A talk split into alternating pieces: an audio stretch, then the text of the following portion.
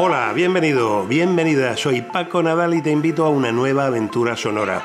Un viaje a través de los sonidos que, como siempre, se compone de una completísima guía práctica con todo lo que debes saber para viajar a un destino, los sitios imprescindibles que ver y hacer, formalidades de entrada, dónde comer o dormir y mis consejos más personales. Bienvenido, bienvenida a un nuevo podcast patrocinado por Logitravel.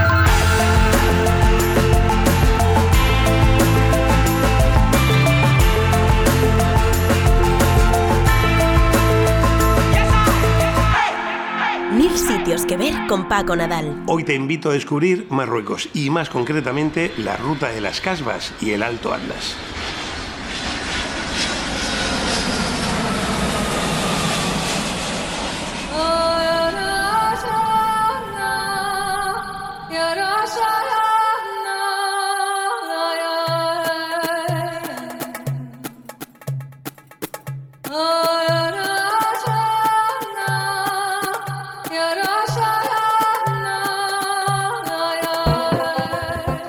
Marruecos esconde mil tesoros. He viajado docenas de veces por este país. Posiblemente sea el país al que más veces he ido en mi vida y puedo dar fe de ello. Pero más allá de las legendarias Marrakech, Fez o Magnés, existe una ruta al sur del país entre oasis, palmerales y ciudades de adobe que nunca defrauda. Es la ruta de las Casbas, un paisaje fascinante de montañas ocres y descarnadas, cañones de piedra, fortalezas de barro, palmerales, oasis, vamos, la antesala del Gran Sáhara.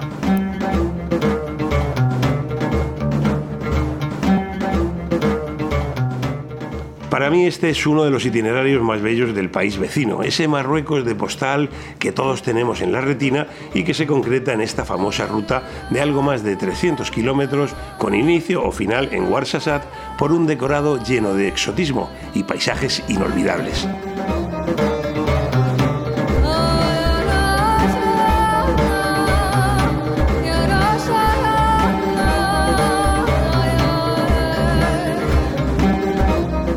Así que sin más preámbulos nos vamos de viaje a Marruecos.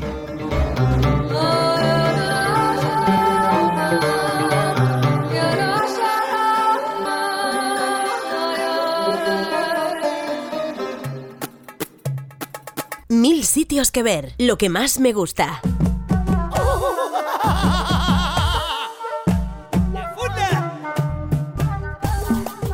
Lo que más me gusta de la ruta de las Casbas y de Marruecos en general es que en un salto de apenas una docena de kilómetros en el espacio, los que tiene el estrecho de Gibraltar, das un salto de mil años en el tiempo atrás.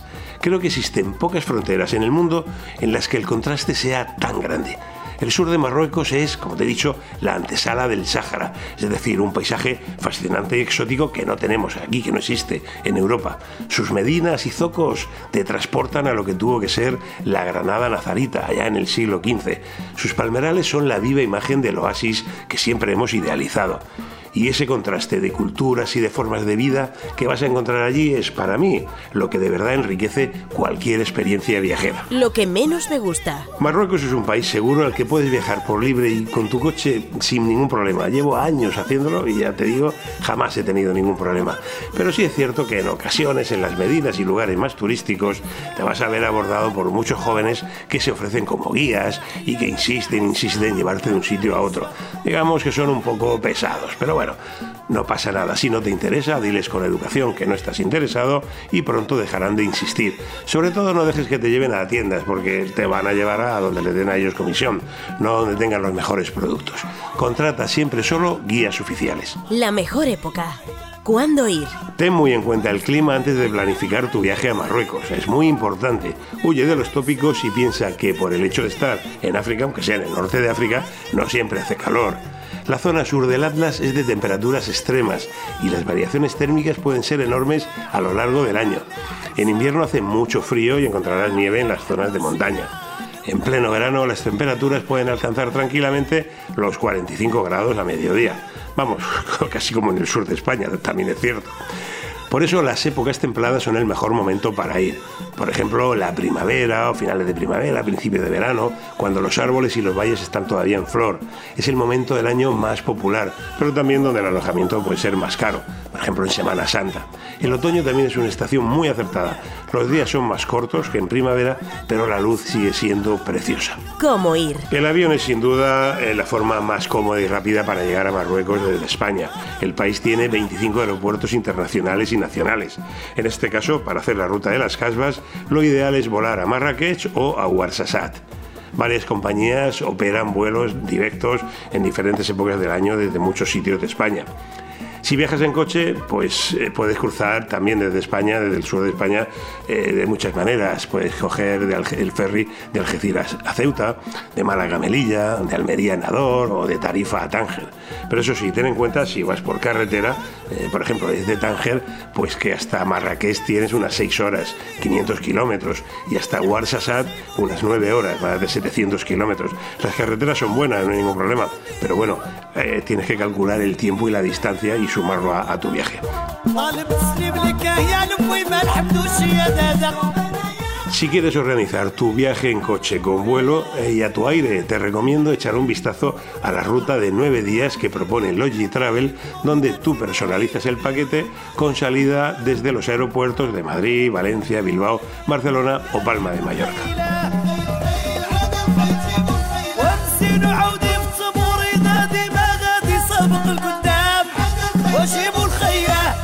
No te puedes perder? Los imprescindibles.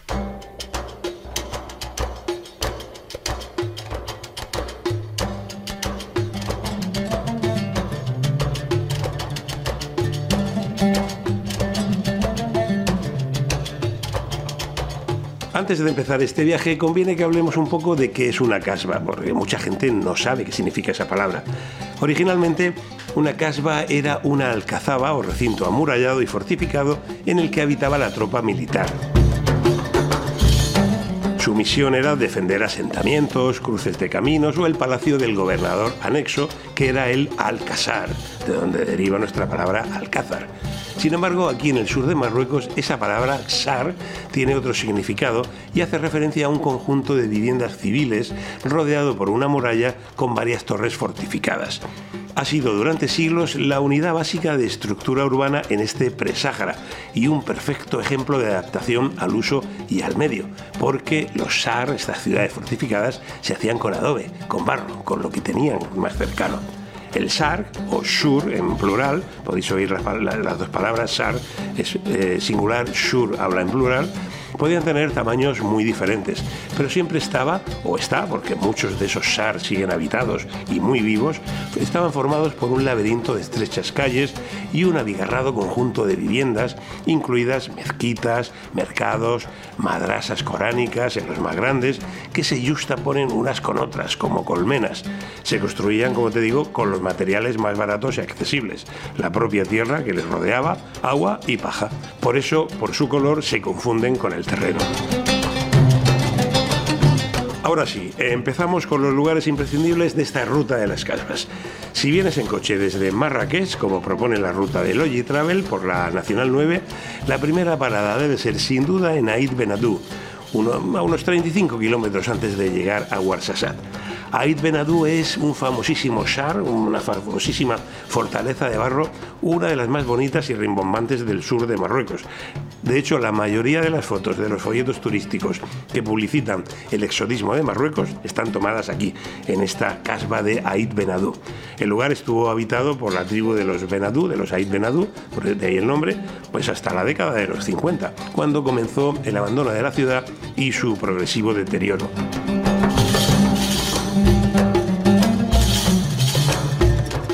Más tarde, su declaración como Patrimonio de la Humanidad por la UNESCO contribuyó a recaudar fondos para restaurar buena parte de esta increíble ciudad de adobe amurallada que ha servido de set de rodaje para muchísimas películas de fama internacional. Es una visita imprescindible en esta ruta.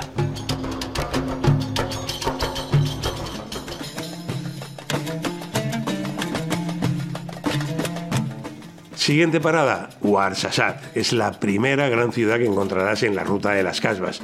A esta localidad del sur de Marruecos, próxima al Alto Atlas y al Valle del Dra, se le llama, se le conoce también como la Puerta del Desierto, por ser la antesala del Gran Sáhara. Es también una ciudad llena de servicios, perfecta para empezar esta aventura por la ruta de las Casbas. El sitio más interesante de visitar en Ouarzazate es la casba de Taurit, a la salida por la carretera N10, la que va a Tinergir. Antigua residencia del Pachá de Marrakech, es imponente y está totalmente restaurada. La estratégica posición de Ouarzazate la convirtió en una parada importante en la travesía de las caravanas que subían del sur de África para comerciar con las ciudades del norte de Marruecos. Por eso creció tanto y se convirtió en un punto importante. Sus alrededores han sido utilizados también como escenario de muchísimos grandes rodajes, junto con Aid Benadou. Aquí se han rodado escenas de Lawrence de Arabia, de la Guerra de las Galaxias, de La Momia, de Asterix y Obelix, de Gladiator, incluso Juego de Tronos. Bueno, la verdad es que Juego de Tronos se ha grabado ya en todo el mundo. Pero bueno, Juego de Tronos también ha grabado capítulos y varias temporadas aquí en Ouarzazate. Por algo, los estudios cinematográficos más importantes de Marruecos, Atlas Studios, operan aquí y muchas eh, mm, productoras internacionales vienen a grabar. Por cierto, estos estudios se pueden visitar y es una de, de las visitas turísticas recomendables en Ouarzazate.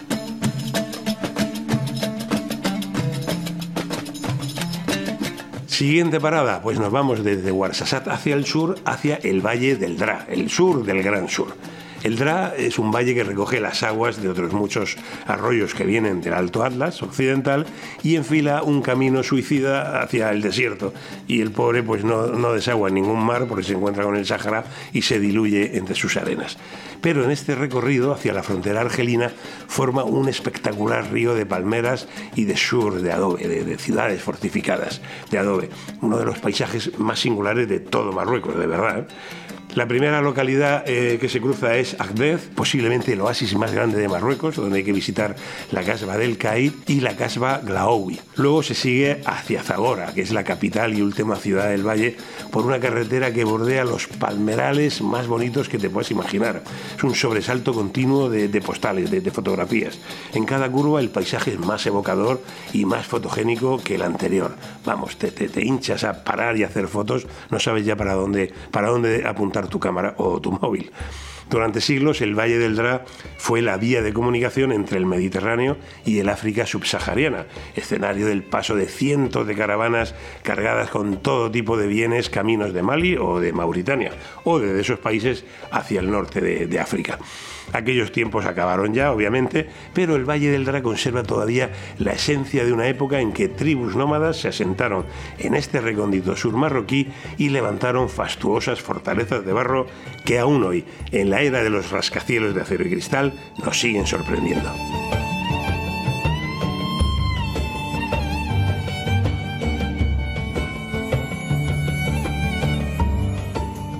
Seguimos viaje, no hace falta retroceder hacia Ouarzazate porque desde Zagora puedes tomar la Nacional 12, que está muy bien asfaltada, y por parajes solitarios y pedregosos enfilar hacia Risani y Erfurt.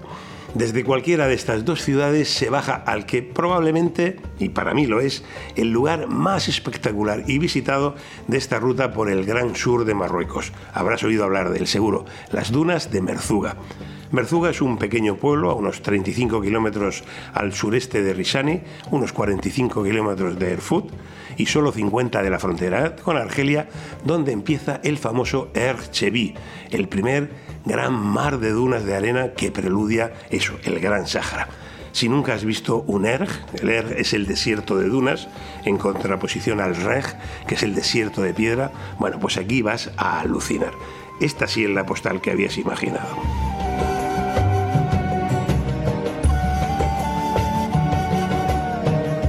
Las gigantescas montañas de arena de este Erchevi cambian de color a cada hora del día. Son amarillo pálido en plena solanera del mediodía, pero si vuelves son de un rojo intenso con la luz del atardecer y adquieren una tonalidad enigmática las noches de luna llena, cuando subes alguna de ellas para ver un firmamento cuajado de estrellas otra de las visitas imprescindibles de este viaje por las casbas. Alrededor de las dunas de este gran Ercheví, o las dunas de Merzuga, como se les conoce popularmente, y a lo largo de la carretera N13 hay varios pueblos menos conocidos que Merzuga, pero donde encontrarás también todo tipo de servicios. En Merzuga y en el resto de estas aldeas que te comento también puedes contratar guías locales para hacer excursiones a pie o en dromedario por el desierto, en quad, en fin, hay un montón de, de cosas y de propuestas para hacer por allí. Una de las que te recomiendo es pasar una noche en una jaima en el Gran Oasis, al que se llega tras unas horas de paseo en dromedario.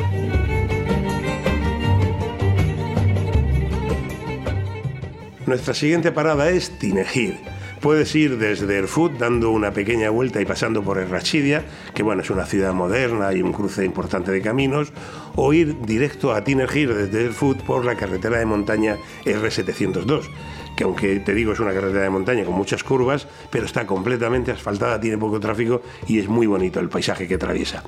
Tinergir es la primera gran ciudad de adobe que aparece para quien entra en la ruta de las casbas por el otro lado, cruzando el Atlas desde Midelt o Errachidia encontrarás muchos zocos, muchos mercados y varias construcciones de adobe en el centro urbano de Tinergir, como el antiguo Shar Tingir, que es el que le da el nombre y está aún habitado, o la casba del Sheikh Basu, hoy reconvertida en hotel.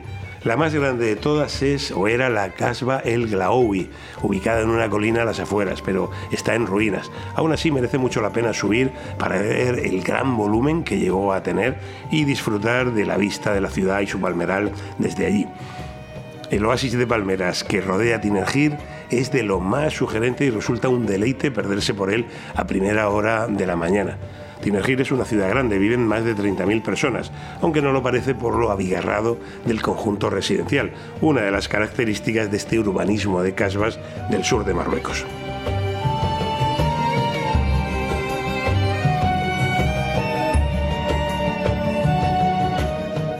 Nos vamos ahora a otra parada fundamental, las gargantas del Todra y es que el Sar de Tinergir, la ciudad de Tinergir, eh, se levanta en la desembocadura de estas famosas gargantas, las gargantas del Todra, seguro que habrás oído hablar de, ellas. Es otro de los espectáculos de la naturaleza del sur de Marruecos. El Todra, al igual que el Dades o el Cid, son ríos estacionales que bajan desde las cumbres del Atlas por su vertiente sur y que en vez de desaguar en un mar o en un lago, pues hacen como todos los ríos de esta zona, se topan con el gran desierto y pierden definitivamente su caudal entre las arenas del Erg, del desierto de piedra.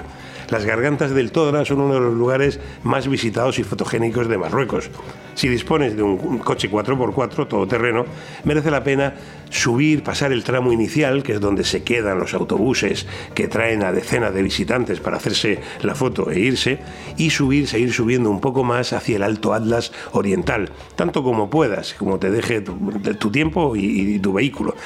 son pistas de tierra, pero están en muy buen estado. Allí arriba, en la zona esa del Alto Atlas, vas a descubrir un mundo perdido de pequeñas aldeas, huertas y oasis con mucha menos presión turística que abajo, en la zona inicial de las gargantas del Todra, que como te digo, es donde se quedan casi todos los turistas. Es una muy buena zona esta también para hacer senderismo y escalada.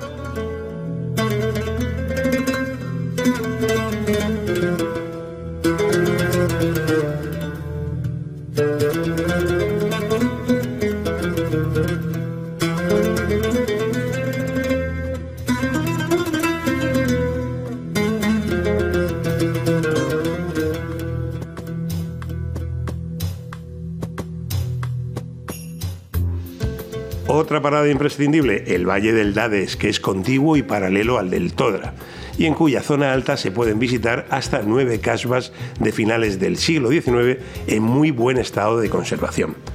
Para ir a las gargantas del Dades, la zona más angosta de este valle, tienes que seguir 48 kilómetros desde Tinergir por la N10 y doblar a la derecha por la R704. El Dades llama mucho la atención porque aquí apenas hay palmeras, es una curiosidad. Se debe a un pequeño microclima frío que impide su crecimiento, a diferencia de otros valles cercanos, dando lugar a un aspecto más desolado y fantasmal, o más de alta montaña. Algunos de los mejores ejemplos nos aguardan en el Bajo Dades, algunos mejores ejemplos de casbas, me refiero, como la casba del Jalifa en Tundún, que es de considerable altura y una ornamentación muy bella con sus arquerías, o el conjunto de casbas del oasis de Sidi Fla, también las cinco casbas deshabitadas que forman la aldea de Timadit, una de las fotografías más célebres de esta zona baja del Dades, como te digo, no la zona alta más encañonada, sino la zona baja ya más cercana a Warsasat.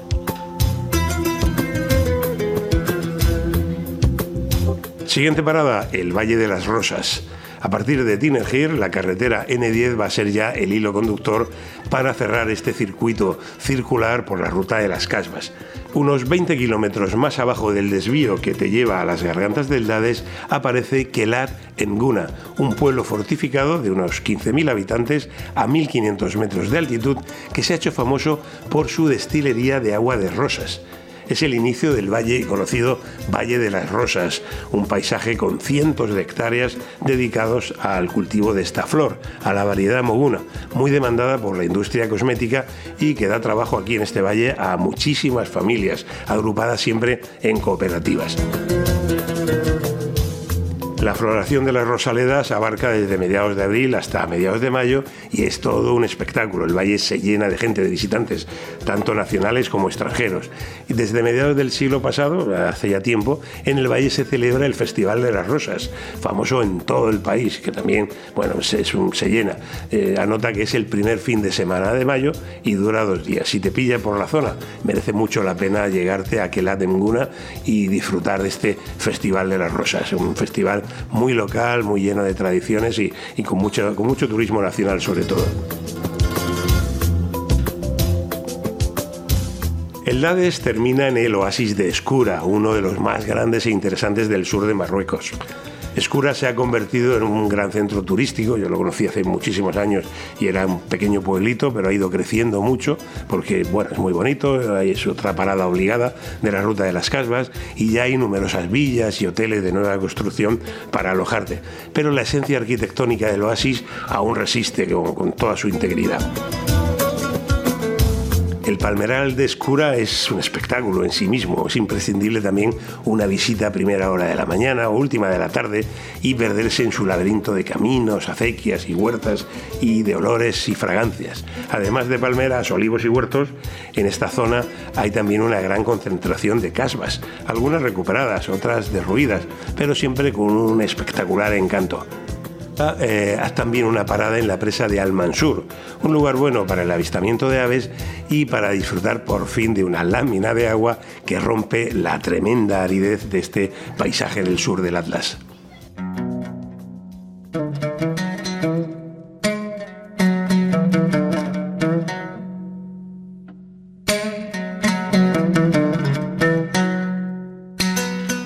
Visitas imprescindibles aquí en Escura, donde ya te he dicho que hay muchas casbas, es a la casba Amridil, no te la puedes perder. Data del siglo XVII y es una verdadera maravilla, completamente restaurada.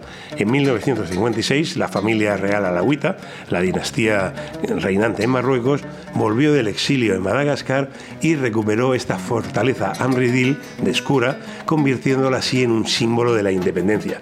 De hecho, esta casba aparece en el antiguo billete de 50 dirham.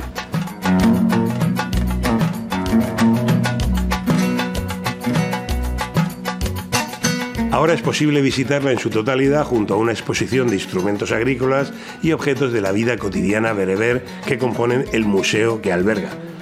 La entrada a Amridil cuesta 20 dirham y si te interesa ver otras casbas está también la de Ait Ben Moro.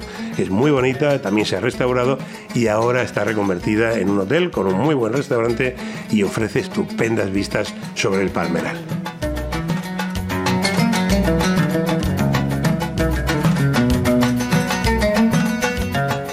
Final o el principio de esta maravillosa ruta es una ciudad no menos maravillosa, Marrakech una de las tres ciudades imperiales de Marruecos, la capital cultural y referencia de todo el Atlas.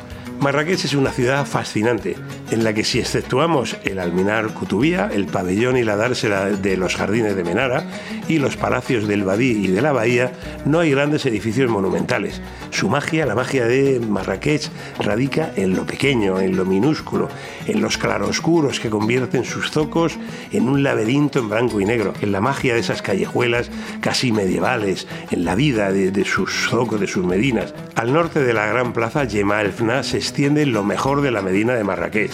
Zocos medievales donde se vive y se comercia igual que hace siglos, un verdadero túnel del tiempo, laberintos existenciales de telas y de babuchas, de pieles curtidas, de metales, de frutas frescas y piedras preciosas, perfumes y quincallas, olores y sabores, joyas y baratijas para los turistas, en fin, todo lo que imagines, todo lo que quieras buscar están en esos zocos. El intestino de una ciudad anclada en el pasado donde los sonidos del exterior se amortiguan y el tiempo corre de diferente manera. Marrakech es una de las visitas imprescindibles de Marruecos.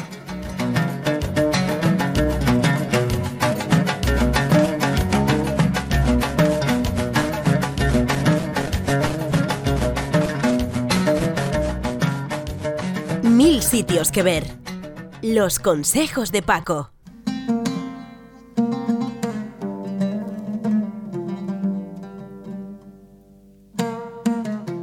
Mi primer consejo es que tengas en cuenta que Marruecos es un país musulmán y debes respetar sus costumbres y horarios.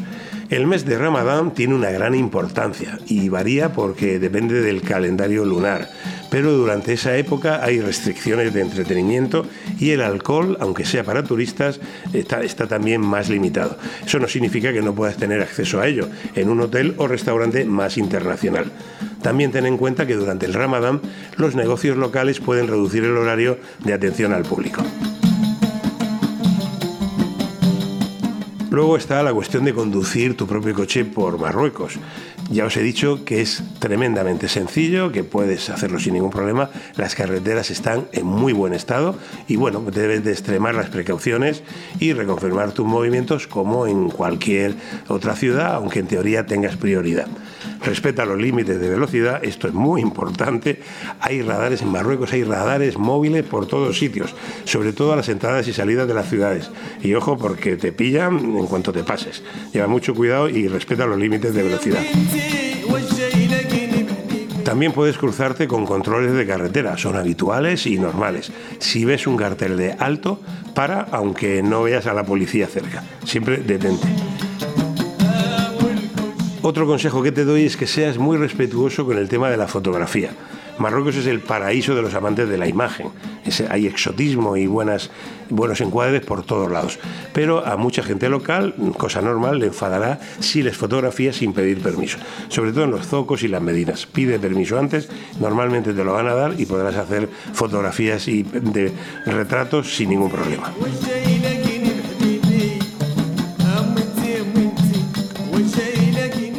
Y por último, si vas de compras, eh, Marruecos es el paraíso de las compras, te recomiendo llevar siempre dinero en efectivo. Vas a encontrar muy pocos datáfonos en un zoco marroquí. Información práctica. Los españoles no necesitamos visado para entrar a Marruecos, solo el pasaporte en vigor. La moneda oficial es el dirham, el dirham marroquí. Encontrarás puntos de cambio en los aeropuertos, en muchos hoteles, en los bancos, en las ciudades. Es muy fácil cambiar. También puedes sacar dinero en cualquier cajero. Tremendamente sencillo. Puede que te pidan algún documento para realizar el trámite de cambio. Vamos, en concreto el pasaporte. Pero con una tarjeta de crédito puedes sacar también en cualquier cajero, ya con la comisión que te aplique tu banco. En los aeropuertos y en las ciudades encontrarás también tiendas de telefonía donde comprar una tarjeta SIM para tener datos durante tu viaje. Las principales compañías, al menos con la que yo opero, no tiene roaming gratuito en, en Marruecos. Pero ya te digo que en los aeropuertos te puedes comprar una tarjeta SIM y eh, tienes datos si lo necesitas o quieres para tu viaje. Marruecos tiene dos idiomas oficiales, el árabe y el amazigh, pero el francés es hablado y entendido por una amplísima mayoría de la población. Además, casi todos los que trabajan en el sector turístico hablan también o chaporrean un poco de español e inglés. Vamos, que no vas a tener ningún problema para entender y ser entendido. Dónde alojarse. Para alojarte en la ruta de las Casbas no vas a tener ningún problema. Hay multitud de opciones en todos los pueblos y ciudades. Ya, te he dicho que es una ruta muy turística y todos los pueblos tienen muchísimos ingresos gracias al turismo y viven de ello. Si no quieres complicaciones, te será muy fácil consultar las ofertas de hoteles en la página web de la Ruta de las Casbas y el Alto Atlas de nueve días en coche y a tu aire que propone Logitravel. Tienen una selección muy amplia que abarca distintas categorías en todas las ciudades por las que pasarás y te permitirán adaptarte a tu presupuesto. El propio buscador de Logitravel te dará dos opciones, la selección económica o la recomendada, e incluye siempre el coche de alquiler. Una visita a Marruecos es un viaje gastronómico en todos y para todos los sentidos. En Marruecos se despliega un gran arte culinario a lo largo y ancho del país y cada región tiene su propia especialidad e identidad culinaria. No en vano, paseando por los mercados te asombrarán la cantidad de puestos y de vendedores de especias que componen verdaderos cuadros cromáticos. El rojo del pimentón, el beige del comino, el amarillo de la cúrcuma, el verde del anís o el olor envolvente que te transporta. Mil sabores, olores y colores para vestir una buena mesa. O sea, que vayas dispuesto a disfrutar y descubrir la gastronomía marroquí, que es parte fundamental de este viaje, como de cualquier viaje. Descubrir la gastronomía local es una parte fundamental de cualquier viaje. Anota estos platos emblemáticos y no dudes en saborearlos. Primero, la pastilla o pastela, que es una especie de hojaldre hecho con una masa fina y rellena con cebolla, carne de paloma o de pollo, perejil y almendras. Un sabor que mezcla lo dulce y lo salado. Luego el couscous, por supuesto, es un plato tradicional bereber hecho a base de sémola de trigo.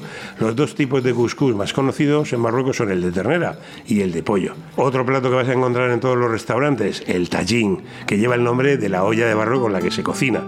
Los alimentos se fríen primero y luego se cocinan estofados a fuego muy lento. Los tallines más habituales son de pollo con limón, cordero, verduras, pero existen gran cantidad de variantes. Mechowi o meshowi es en la gastronomía árabe una pieza de cordero o incluso el cordero entero asado a la brasa. Está exquisito. Y luego para terminar tienes la pastelería marroquí. Los dulces aquí son exquisitos. Buena parte de nuestra gastronomía de dulces proviene de, la tradición árabe y ahí la vas a encontrar, por supuesto. Son muy sabrosos, muy exquisitos y muy densos. Se suelen hacer con miel, semola, harina, almendras y por supuesto mucho azúcar. Y con estos ingredientes pues hacen magia. Prueba la chevaquia, las goribas o los bizcochos de naranja y almendras.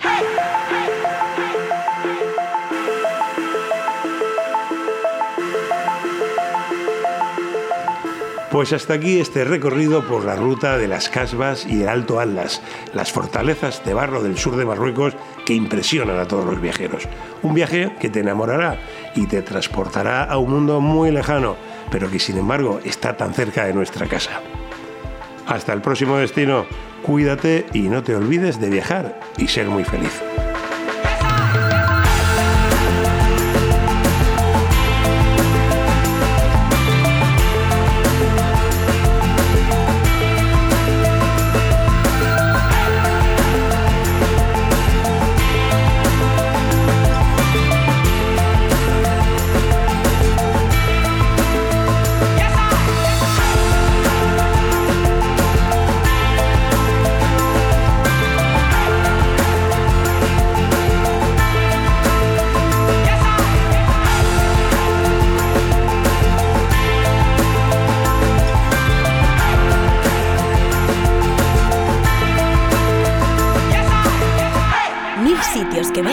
Con Nadal.